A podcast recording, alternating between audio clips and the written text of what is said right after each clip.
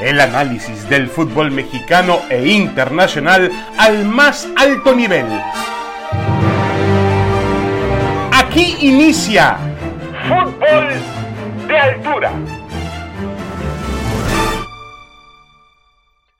Damas y caballeros, bienvenidos, bienvenidos. Esto es Fútbol de Altura, el podcast de ESPN. Aquí estamos como todas las semanas en compañía de Roberto Gómez Junco, a quien saludamos con mucho gusto. Roberto, ¿cómo estás? Bienvenido. Muy bien, David. Mucho gusto, como siempre, compartir contigo este espacio. Eh, Roberto, de acuerdo a lo, a lo que hemos visto eh, en la cancha de fútbol, específicamente en las últimas semanas, y cómo ha ido pues su fútbol y sus resultados de menos a más en todo el torneo, ¿te parece que hoy, a dos fechas del final, con la liguilla tan cerca, podemos proclamar que el América es el gran, gran favorito al título? Pues pensaría, David, que, podríamos hacerlo, pero, pero eh, juntándolo con el Monterrey, ¿no? Sí veo a esos dos grandes favoritos, América y Monterrey, a pesar de las dos recientes derrotas eh, rayadas, una de ellas con América, el que creo que sí eh, fue, fue, mejor el conjunto americanista, pero si consideramos el, potencial de ambos, lo que han hecho a lo largo del torneo, pues sí, sí tendría yo que equipararlos, ¿no? Sería muy difícil poner al América por encima. Si siguieran avanzando, bueno, la final, final, pues se jugaría en cancha regiomontana, ¿no? Entonces, yo sí pondría a esos dos equipos, América y Monterrey, y muy cerca a León y tal vez al Toluca, con lo inestables que han sido estos dos equipos, ¿no? Si, si fueran capaces de, de adquirir más consistencia en la liguilla, si se acercaran a su mejor fútbol, como lo han hecho durante algunos lapsos en el torneo. Bueno, particularmente lo que León hace en el Azteca, para mí demuestra que, tiene con qué para pelear por el título, ¿no? Aquel, aquel, empate a dos con el América, un partidazo, ¿no? Entonces, pero sí, entendiendo que en el fútbol mexicano pasa cualquier cosa, que ni siquiera puedes descartar a otros, eh, las Chivas en pleno ascenso, el Cruz Azul que está tratando de competir, Pachuca y Tigres que podrían eh, recuperar su mejor fútbol, Santos Laguna que si se mete será incómodo para cualquiera y todavía le podrías alargar la lista, ¿no? No puedes descartar algunos, pero sí veo a América y Monterrey por encima del resto en cuanto a probabilidades de éxito. Sí, nada, nada normal en el fútbol mexicano porque de pronto hemos visto cómo Monterrey ha bajado un poco el ritmo de cómo ha estado en la mayor parte del torneo. Viene de perder el fin de semana en su cancha con el Santos. Correcto, hay algunos temas del arbitraje, la expulsión de Funes Mori, eh, pero, pero al final del día Monterrey, hay que admitirlo que Monterrey no es el mismo del que alcanzó cierto clímax durante la temporada, eh, e, esta misma temporada y que le ha valido para ser el líder general de la competencia. Em, sí, estoy de acuerdo, Roberto. Yo trato, trato de, de, mm, eh, convencerme de que no hay una gran distancia entre Monterrey y América con respecto a los demás. Es decir, que después del 1 y el 2 no hay un gran bache. Eh, me preocupa la inconsistencia. León el fin de semana no lo vimos bien contra el equipo de las Chivas en su propio estadio, el León del Arcamón, que es un equipo que además se defiende bien, tuvo graves hierros defensivos, le ganaron la espalda a su defensa en dos ocasiones con dos pases muy precisos de Alexis Vega, pero, pero me preocupa ese León y me preocupa Toluca. Cada vez que el Toluca sale de la bombonera, lo vimos en Puebla hace un par de semanas, lo vimos el domingo en la cancha del Estadio Universitario, le cuesta trabajo al conjunto del Puebla. Y después viene un pelotón también con mucha inconsistencia, el, campeón Pachuca, eh, eh, Tigres, que, que, que, acaba de sufrir un cambio de entrenador, tú lo mencionabas, el, el, Santos. Me he brincado en toda esta um, comentario del Guadalajara. No sé qué opinas tú, Roberto, si es un equipo que ha tenido una temporada eh, realmente para valorar realmente para aplaudir, pero no sé si dentro de su propio techo competitivo, es decir, cuando este Guadalajara se probó, eh, bueno, ganó en la cancha de Monterrey, verdad, en la fecha 1, en un partido lleno de circunstancias y demás, pero cuando se probó ante el América en su estadio, ya en plenitud y con la temporada adulta, el Guadalajara dejó mucho que desear. Sí, ha sido muy meritorio lo de las Chivas, ¿no? Pero sí creo que, han jugado en su tope, o sea, difícilmente veríamos en la liguilla a unas Chivas mejores que estas. Y si enfrente está un América, Monterrey, incluso Tigres, León, Toluca, Pachuca, acercándose a su plenitud, sí creo que las probabilidades de, éxito de las Chivas serían mínimas. No tienes que seguir compitiendo y, tiene mucho mérito lo que ha hecho, pero en una fase final, pues te esperas que cada equipo alcance su mejor fútbol, se acerque a su nivel óptimo, ¿no? Y el nivel óptimo del América, pues es muy distinto al de las Chivas, evidentemente. Sí, y, y volviendo al tema, Roberto, de quién juega mejor al fútbol, que también lo podemos analizar, no pasa absolutamente nada. Eh, el, entiendo muy bien que hay formas diferentes de jugar y, formas distintas de alcanzar la, eficacia. El Monterrey lo ha, lo ha, alcanzado esa efectividad con un fútbol pragmático, el fútbol de Bucetich, con grandes jugadores en todas las líneas. Eso no quiere decir que no juegue bien. Juega bien de acuerdo al estilo de Bucetich y, de lo que ha logrado sacar de ese plantel. Eh, pero me parece que bueno, no, también no sé, porque a veces también eh, hay una sobrevaloración cuando se trata del América, porque es un equipo de mucha pasión, es un equipo que enseguida, pues, este, eh, genera juegos pirotécnicos a su alrededor, genera también reacción de quienes lo quieren, por supuesto, y de quienes, de quienes lo quieren ver perder. Pero, ¿cuál será la realidad de esta América? ¿Realmente está jugando eh, al fútbol mejor que nadie, Roberto? Creo que por lo menos durante algunos lapsos, sí. O sea, ha sido mejor el Monterrey, ahí están los, ahí está la cosecha de puntos, eh, inobjetable. Añadiéndole aquella derrota inicial contra Chivas, un partido que debió ganar Monterrey. O sea, los puntos sí, sí reflejan lo que ha sido la campaña del Monterrey, el mejor de todos. Pero creo que si nos atenemos a los mejores lapsos a lo largo del torneo, los ha ofrecido el América.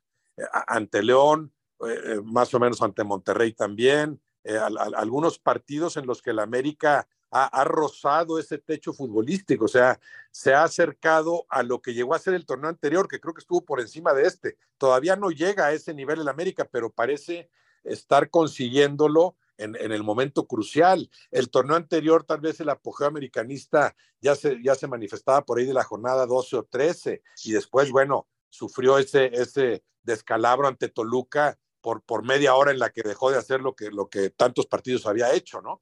Y, ahora en este caso va de menos a más, no ha llegado a ese nivel, pero parece que podría llegar a la liguilla a ese nivel elevadísimo. Y eso es muy importante en el América. O no es un equipo que esté jugando bien ahorita, es un equipo que tiene dos torneos jugando muy bien para mi gusto, el torneo anterior, con todos los merecimientos del Pachuca como campeón, fue el América el que mejor fútbol llegó a desplegar. Simplemente no lo ratificas en la liguilla y no te sirvió para nada, ¿no? Y eso deben saberlo ahora los americanistas y debe saberlo el Monterrey y lo sabe a la perfección Bucetich y si no lo sabía, pues lo está aprendiendo Fernando Ortiz, ¿no? La importancia de, de ofrecer tus mejores partidos en la fase final. Pero sí, coincido contigo, o así lo veo yo, el, América es el que mejores lapsos ha tenido en este, en este torneo. E, el Monterrey es un equipo más pragmático, tiene más empaque, es más sólido defensivamente y eso también te puede te puede determinar el rumbo en una liguilla, ¿no? Puede ser más espectacular a veces lo del América, pero es pero también más eficiente lo del Monterrey. Sí, y además eh, eh, esa, esa eficiencia de, Rayados de Monterrey, eh, también una gran diferencia ya en América frente a Monterrey en liguilla, pues podría ser Víctor Manuel Bucetich, ¿no? Que tiene una experiencia invaluable y que es un entrenador, obviamente, que tiene mucho más camino recorrido en el fútbol mexicano que, que el Tan Ortiz, entendiendo que Fernando Ortiz ha hecho un gran trabajo con el América. Hablabas de temas defensivos, el América ha mejorado muchísimo, hay que aplaudírselo al Tan Ortiz. Recuerden que sufrió, pues la salida de Guillermo Ochoa no era fácil eh, lograr llenar el hueco que dejaba vacante Guillermo Ochoa. Lo intentó con Oscar Jiménez. Jiménez eh, tuvo malas tardes, ahora lo intenta con Luis Malagón. Creo que le ha funcionado poco a poco, lo ha ido afianzando. El, la defensa central con el uruguayo Cáceres y con Reyes se ha fortalecido, ha establecido el Ayun como lateral por derecha, Fuentes por izquierda. Y adelante el América tiene jugadores que atraviesan buen momento, el Cabecita Rodríguez, el chileno Valdés, que está convertido en un gran, gran futbolista. ¿Qué decir de Henry Martin? Álvaro Fidalgo mantiene su nivel, Richard Sánchez también. Em, cuando entra Suárez, este jugador también responde. Viñas el otro día marcó un gol fundamental para ganar el partido. Eh, creo que el América tiene un equipo realmente que no solamente tiene grandes nombres, eh, Roberto, sino que también ha logrado un gran funcionamiento y además un funcionamiento que le agrada al aficionado del América, que eso es importante. Se siente en las tribunas, se siente en la calle, el aficionado del América está muy contento con su equipo. Ahora, eso nos lleva a, la, a un tema, Roberto, donde tú y yo a lo mejor podemos diferir. ¿El América fracasa si no es campeón? Pues vamos a decir que desde el seno interno, sí, así se lo plantean y es muy bueno eso, ¿no? Es evidentemente, y lo hemos dicho muchas veces, el equipo mexicano en donde el nivel de exigencia es mayor, el nivel interno, se exigen al máximo. Nunca verás una América que diga, bueno, vamos a ver si calificamos en este torneo. No, cada torneo es, vamos por el título, vamos por el título con todo. Algo que no siempre ha sucedido con las Chivas, lamentablemente, porque por historia y por poder de convocatoria esperarías lo mismo. Y sin embargo, hay torneos en que las Chivas dicen, pues aquí sí tenemos para pelear por la calificación.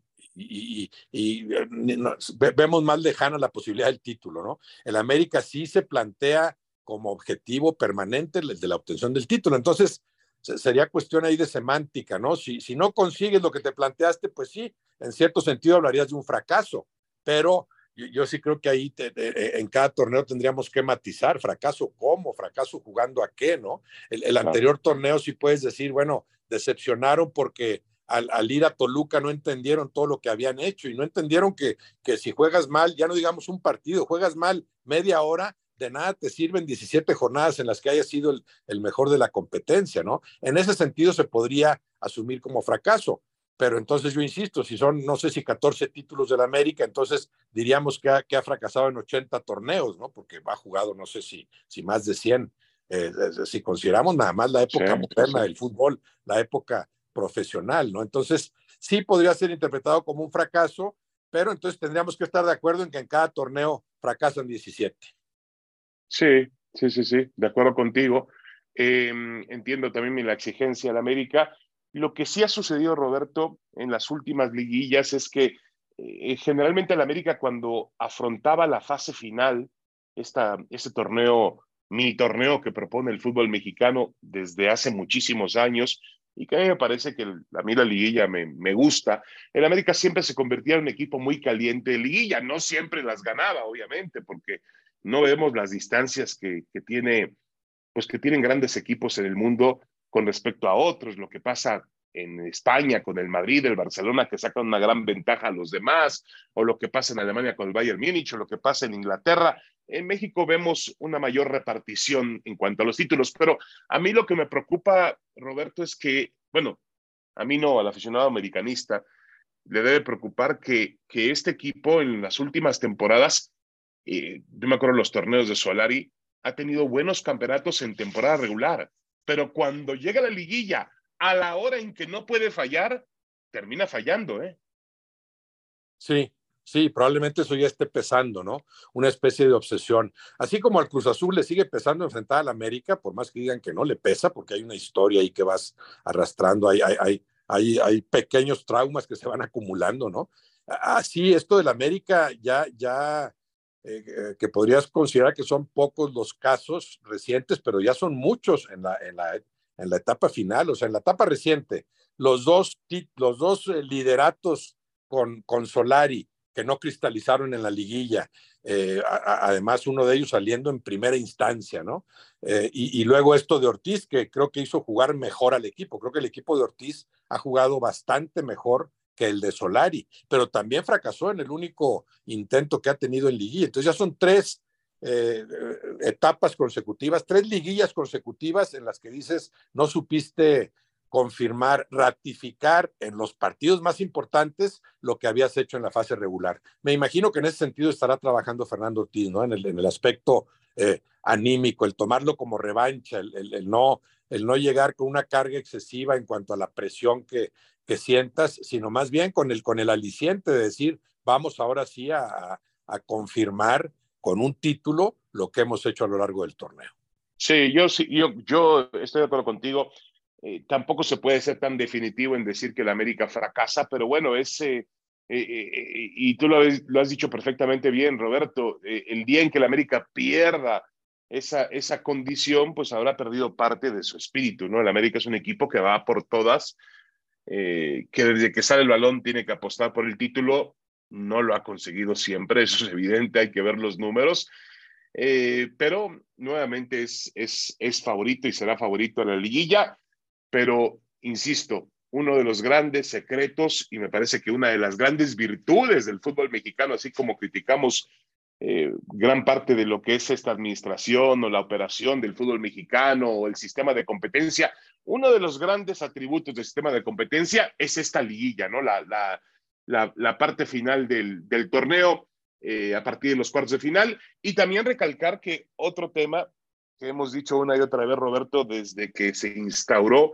este sistema de, de que califican 12 o de que hay un repechaje muy amplio, la realidad es que este tema de poner o darle un lugar directo a los cuatro primeros de del torneo ha sido una decisión también muy afortunada, ¿no?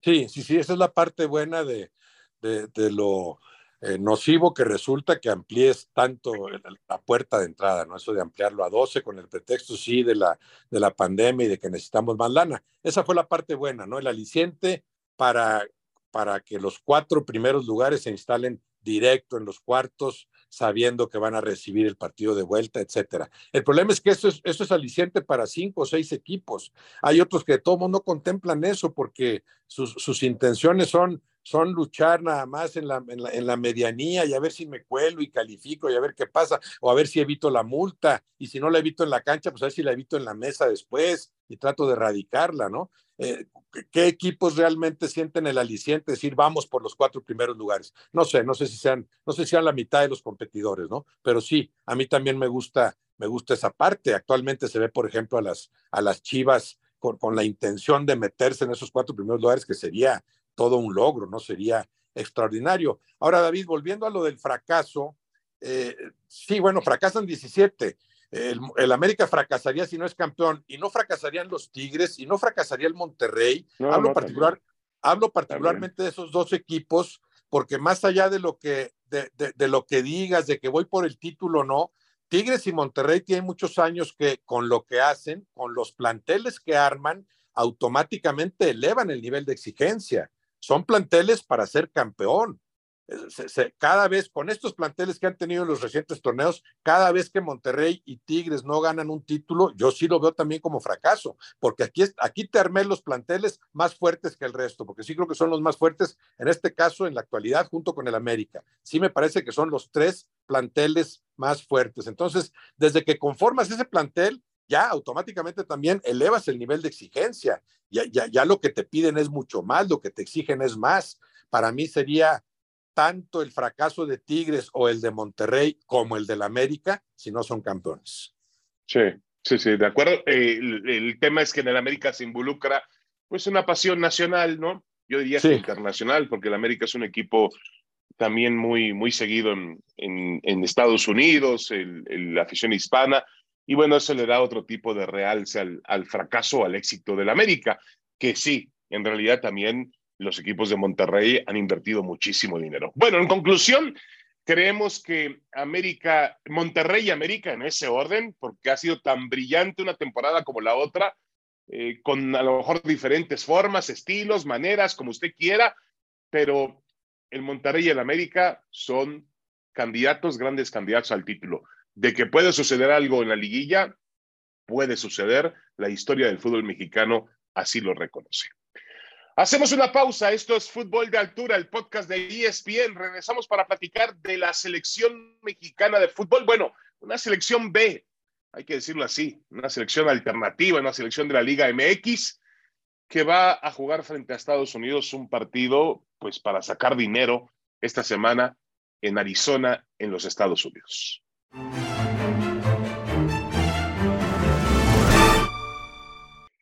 Damas y caballeros, regresamos, regresamos. Este es el podcast de ESPN Fútbol de Altura. Aquí estamos en Fútbol de Altura, como todas las semanas, junto a Roberto Gómez Junco, charlando y dando puntos de vista sobre el fútbol mexicano, el fútbol internacional. La selección mexicana vuelve a la actividad. Bueno, es una selección mexicana que hay que tomar en cuenta que estamos fuera de fecha FIFA. Es un partido que se sacaron de la manga o del bolsillo los dirigentes para organizarlo contra Estados Unidos como parte de ese famoso convenio que existe con la empresa Zoom. Eh, y bueno, eh, tendrá que presentarse Diego Coca con un equipo integrado todos por jugadores de la Liga MX. Vienen algunos de, de, de la MLS, sí, por ahí, pero bueno, jugadores locales y también lo hará el equipo de Estados Unidos. Estados Unidos también presenta un equipo joven y tiene además un entrenador interino. las cosas tampoco están muy bien que digamos después del Mundial en, en, la selección de Estados Unidos. Pero México viene con la carga, Roberto, de haber perdido tres partidos consecutivos en Estados Unidos contra Estados Unidos en tres escenarios oficiales, cosa que no va a suceder este miércoles. No es un escenario oficial, no es un torneo de CONCACAF, no es un torneo de Copa Oro. Eh, ¿realmente importa el resultado de este miércoles, Roberto? Pues yo diría, David, que, importa en ese sentido con respecto a lo que menciona. Sí, este es amistoso y no es fecha FIFA, pero no, ¿no te parecería todo un estigma decir cuatro derrotas consecutivas? Las últimas cuatro ocasiones en que la selección mexicana se enfrentó al estadounidense perdió. En ese sentido, pues sí adquiere, adquiere otra dimensión este partido, que sí me parece inoportuno en circunstancias normales sería intrascendente, no le veo el aprovechamiento futbolístico, sí, la necesidad de sacar más lana o el, o el deseo, el afán permanente de, de, sacar lana, un partido inoportuno por, por, el, por el momento en que se da en el torneo interno, en el torneo de clausura, entras a la fase de definición, quedan dos jornadas para ver quién clasifica, quién no y en qué, y en qué posición no es fecha, no es fecha FIFA, sabes que no van a ir las mejores selecciones porque al, prescindir de los jugadores que tienes en, en, en, en, Europa, pues ya implica prácticamente jugar con un segundo cuadro, ¿no? Todo eso lo hace inoportuno, inoportuno por el momento en que toma este enfrentamiento a Diego Coca, recién instalado en circunstancias también un tanto turbias, ¿no? Como que no, no, no supieron ponerle el ambiente propicio a Coca, ¿no? Para asumir eh, con, calma, vamos a decir, una responsabilidad tan grande. De inmediato ahí te van dos enfrentamientos. El segundo es con los jamaicanos que, te hacen ver mal en la cancha del Azteca, los reclamos de la gente. Eh, Diego Coca tiene que eh, consolidarse como técnico, o sea, se está jugando mucho. Yo no creo que vayan a prescindir de él si pierden este amistoso, pero por supuesto que la carga crece, la presión también se incrementa, el margen de maniobra es menor ya perdiste con Estados Unidos, además fue la cuarta derrota consecutiva y te avisamos que fíjate que el siguiente enfrentamiento va a ser otra vez con Estados Unidos o muy pronto vendrá el otro enfrentamiento, ahí sí con la selección de lujo, ¿no? Sí sería una carga que pudiera ser muy pesada para, para Diego Coca. En circunstancias normales no serviría para nada este partido. En las actuales circunstancias sí creo que es importantísimo particularmente para Diego Coca, no tanto para la selección como un todo, para Diego Coca en su posición como técnico es importantísimo salir bien librado. Sí, y agregar también eh, que el inicio de Diego Coca, los dos partidos de la Liga, de Naciones de la CONCACAF, pues atravesaron por el tema de los abucheos a algunos futbolistas, el abucheo de la selección mexicana en el Estadio Azteca, sí ha sido un inicio. Bueno, hay que ir un poquito también hacia atrás, ¿eh? El nombramiento de Diego Coca tampoco, tampoco fue algo normal, ¿no? tampoco fue un, un, proceso muy, muy claro por parte de los directivos del fútbol mexicano. Entonces hay, hay situaciones que no son normales en este tema. Eh, yo lo que preguntaría, Roberto, ya vemos, y tú lo has expuesto perfectamente bien, el, el valor o las consecuencias de una derrota. Eh, pero ¿tendría el mismo valor una victoria sobre Estados Unidos, podríamos decir, ah, ya le ganamos a Estados Unidos, ya se rompió la jetatura, rompimos la mala racha, entendiendo que este no es el mejor equipo de Estados Unidos que se pueda presentar. Sí, no, no, no, no, no, no, no pesaría tanto, por supuesto, pero sí aligeraría la posición particularmente de Diego Coca o a los mismos futbolistas que ganaran ese partido. Mira, nos sacudimos esa, esa ese sometimiento hacia los estadounidenses, esa hegemonía que ellos habían ejercido y ganamos este, aunque sea amistoso, pues de algo le servirá, ¿no? Pero sobre todo a Coca. A, Coca le serviría ganar en realidad por, por por lo que no le perjudicaría el perder. No sé si me explico. O sea, aquí, aquí tienes que ganar porque perder sí, con, sí eh, contaminaría mucho más las cosas, complicaría mucho más tu trabajo. Entonces, ganar en ese sentido podría ser una especie de liberación para Diego Coca. Que de ahí presuma la selección mexicana y diga, ya, ya tomé revancha de las tres derrotas anteriores, pues evidentemente no. Sí, de acuerdo, de acuerdo. Y, y en la parte mm, del aprovechamiento futbolístico, Roberto, de ver a estos jugadores, bueno, lastimosamente la selección perdió por un tema de lesión. Yo diría al jugador mexicano en este momento de mayor nivel eh, en condiciones, que es Henry Martín, que va, que vuela con 13 goles para ser un campeón de goleo, lo cual es un, un, tema a considerar porque pues es el centro delantero del América. Eh, ya ahí tiene otro, revierte otro tipo de, de, interés, de presión, eh, y logra ganar el título de goleo en, una liga plagada de jugadores extranjeros, sobre todo en posiciones de definición. pero eh, realmente esperas algo en lo futbolístico para examinar a algunos jugadores. Yo entiendo que México no puede basar, lastimosamente, ¿eh? no puede basar el 100 o el 95% de su plantel para conformar una selección de los jugadores que actúan en Europa. No nos alcanza, punto. Eso es una realidad. Hay que mezclarlos con jugadores de la Liga MX. Y en eso, obviamente, Coca ha estado más metido, hay que decirlo, que Gerardo Martino, sobre todo Gerardo Martino de la segunda etapa en la pandemia, donde no se metió demasiado viendo jugadores y viendo el fútbol mexicano. Em, aquí Roberto podría aprovechar de alguna otra forma eh, Coca para ver jugadores de la Liga MX que sean parte de la selección mayor para el torneo más importante que tiene ahora ya en verano, el Final Four de la CONCACAF, donde va a enfrentar a Estados Unidos en semifinales y también la Copa Oro. Sí, bueno, de algo le puede servir observar a determinados jugadores, cómo te comportas ya con selección, cuál es tu rendimiento, ¿no? Yo insisto en que eh, un seleccionador tiene que observar a tope a los jugadores en sus respectivos clubes. Ya, ya, a nivel de selección ya no pruebas a nadie, ¿no? Pero en este caso, que no vas a usar al, principal cuadro porque, porque no es fecha FIFA, pues sí, claro que, que, algo te puede servir ver el comportamiento de algunos jugadores. Lo que pasa es que aquí, aquí también entra en juego lo inoportuno del momento. Ahora resulta que todos los equipos lo que querían era que no les convocara a nadie, cuando normalmente sentirías cierto orgullo de tener más jugadores en la selección. Aquí todos estaban cruzando los dedos para que les convocaran a los, a los, a, los menores jugadores posibles, ¿no? Eh, por, por, lo que se está jugando en la, en la liga interna. Yo no sé qué arreglos habría eh, con cada club, yo no sé si, si Coca dejó de convocar a jugadores a los que le hubiera gustado convocar por arreglos con los respectivos clubes, ¿no? Porque si no vas a usar a los de Europa, pues pensarías que tienes que meter a los mejores de los que están acá y tampoco están los mejores. Bueno, la lesión que mencionas en el caso de Alexis Vega, Víctor Guzmán, bueno, no es convocado, ya es, es a gusto del, al, propio gusto del técnico de Coca, ¿no? Pero tampoco siento, incluso con el margen de maniobra tan reducido de nada más echar mano de los que juegan en México, tampoco siento que hayan sido convocados los mejores. O sea, tampoco siento que esta sea la mejor selección mexicana posible de los que juegan en México.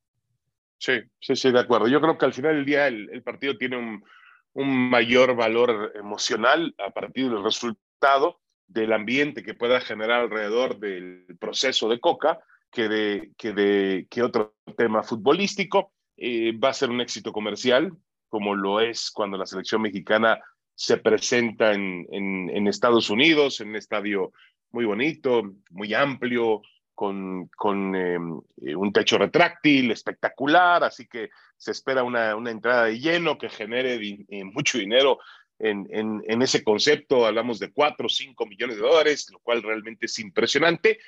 Em, y hay un tema que se está anunciando, Roberto, que se va a aplicar el protocolo que los árbitros tienen órdenes de aplicar, a pesar de que es un partido oficial, eh, perdón, es un partido eh, que no tiene un carácter oficial de torneo, es un partido sin esa trascendencia, se va a aplicar el protocolo por el grito homofóbico. Y obviamente el público está molesto, porque si el público de México, lo vimos en el Azteca, está enojado, el público de Estados Unidos también está enojado, el público mexicano de Estados Unidos está enojado por lo que ha sucedido con la selección. Eh, ¿Te parece que puede ser una medida de presión esa, esa manifestación? Pues me parece lamentable, ¿no? Que, esa sea la forma del, aficionado de desahogarse. Lamentable, lamentable, de muy bajo nivel. O sea, hay otras formas de reclamar. Eh, y me parece bien que el protocolo se aplique y que sean más drásticos en ese sentido. Acabamos de ver el partido del Atlas cuando lo eliminan en la, en la CONCACAF y ya el árbitro simplemente se rindió y dijo, pues sigan gritando lo que quieran, ¿no? Porque ahí también se, debería aplicarse el, protocolo y las sanciones correspondientes, ¿no? A veces la molestia es con el rival que te está ganando, a veces la molestia es con el propio equipo que no rinde como tú crees, hay una molestia generalizada con los manejos eh, del fútbol mexicano que por supuesto sobra por qué molestarse, ¿no? Pero creo que habría que encauzar de otra forma esa, esa molestia. Me parece bien que el protocolo lo apliquen, a ver cuándo lo entiende la gente. Yo creo que no lo va a entender nunca, ¿no? Porque, porque fue un problema que se, se atacó tardíamente, cuando ya estaba como instaurado en la cultura del aficionado mexicano o, de muchos de los aficionados mexicanos que siguen, que siguen sintiendo divertido el grito, ¿no? Que, no lo ven como nada mal. Sí, erróneamente el aficionado ha entendido también que es su forma de hacerle daño al fútbol mexicano por las multas y multas, que está mal, ¿eh?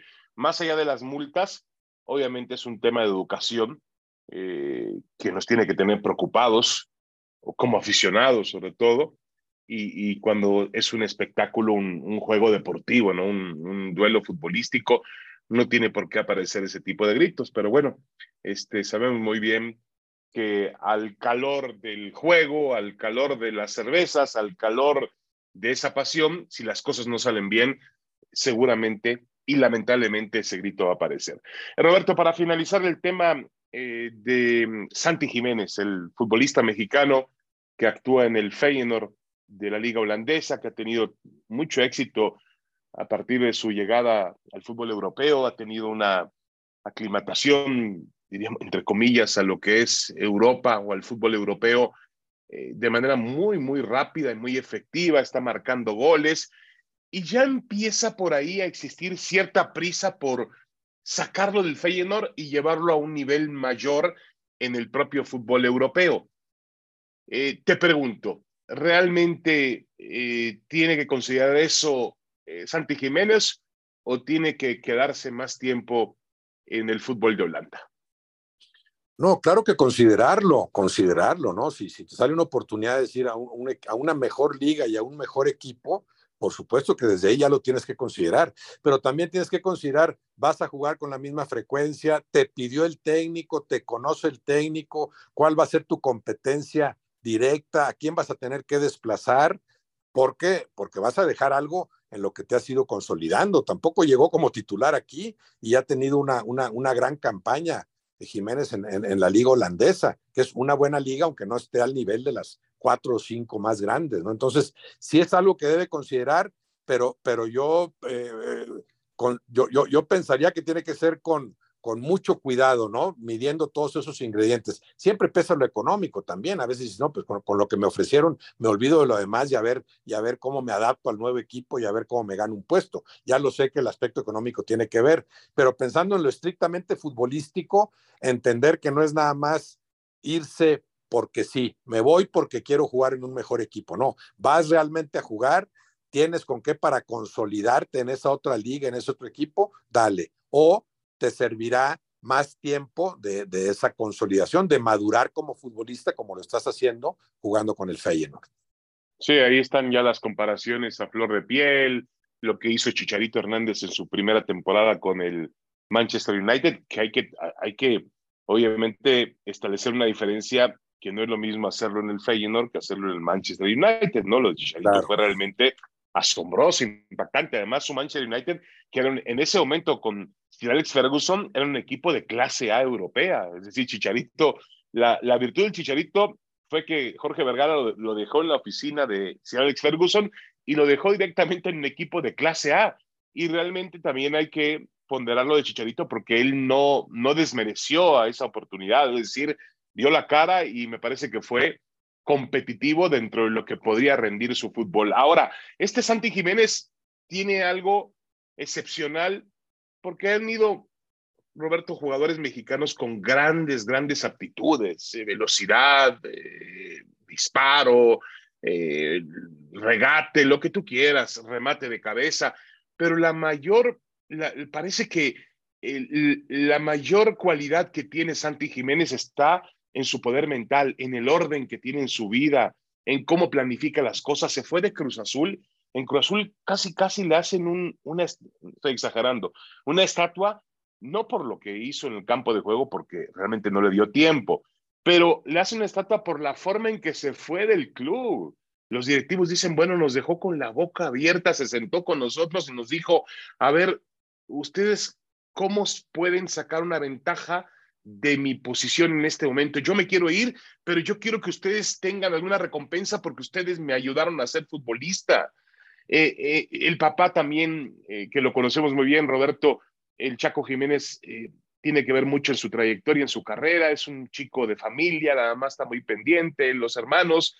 Em, realmente creo que la mayor fortaleza que tiene Santi Jiménez está en la cabeza y ojalá eso le sirva para realmente hacer una carrera muy exitosa en Europa. Sí, así es, así es.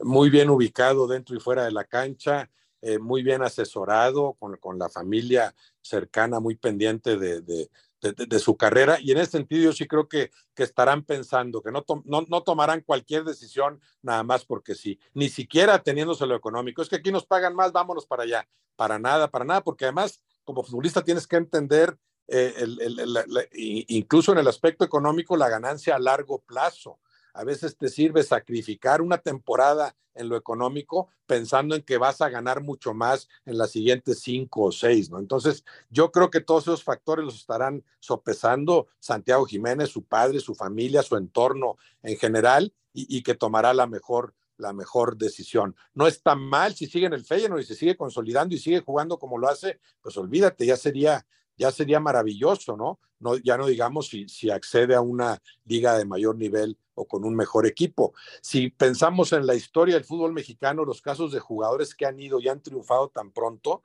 bueno, esto es una excepción, lo de Santiago Jiménez, como es la del Chicharito, increíble en su momento con el Manchester United. Hay que, hay que recordar, ni siquiera Hugo, que es el máximo triunfador en la historia de nuestro fútbol, ni siquiera tuvo ese primer año en España como, como lo ha tenido ahora Santiago Jiménez en Holanda, entendiendo que es otra liga. Correcto. Bueno, tenemos una semana interesante. Vamos a conocer las semifinales de Champions. México juega con Estados Unidos en, en Phoenix y también nos aproximamos ya a la parte definitiva del torneo mexicano, las últimas dos fechas para definir una gran cantidad de, de equipos en repechaje y quiénes son los cuatro, donde también hay lucha, que aspiran a meterse de forma directa a la liguilla. Bueno, incluso hay matemáticamente la posibilidad de que Monterrey, de que la América desbanque el Monterrey. Se ve lejana, pero, pero también podría existir. Roberto Gómez Junco, muchas gracias. Gracias, David. Un abrazo.